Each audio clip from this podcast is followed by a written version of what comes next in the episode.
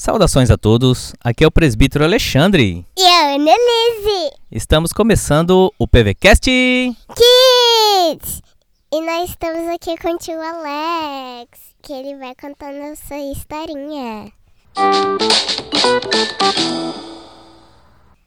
Bom dia, crianças. Hoje nós vamos falar sobre a historinha de Daniel na cova dos leões. Daniel, capítulo 6, do verso 1 a 28. Depois de um tempo, os babilônicos perderam suas terras para um outro povo, um novo povo, que se chamavam Medos. O rei deles se chamava Dario. Ele gostava muito de Daniel. Ele via que Daniel era um servo fiel ao Senhor e sabia que Deus estava com ele.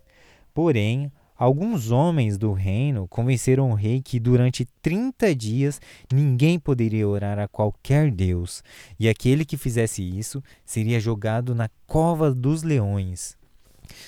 Daniel, ao saber disso, ficou muito chateado, pois ele era um servo do Senhor e orava todos os dias a Deus, mas não parou de orar ao Senhor. Então, quando descobriram que Daniel estava orando ao Senhor, eles foram e contaram ao rei, que com muita tristeza mandou Daniel direto para a cova dos leões. No dia seguinte, quando o rei chegou, Daniel estava vivo e muito feliz e disse ao rei Dario: O meu Deus mandou um anjo e fechou a boca dos leões, pois o Senhor sabia que eu não havia feito mal nenhum.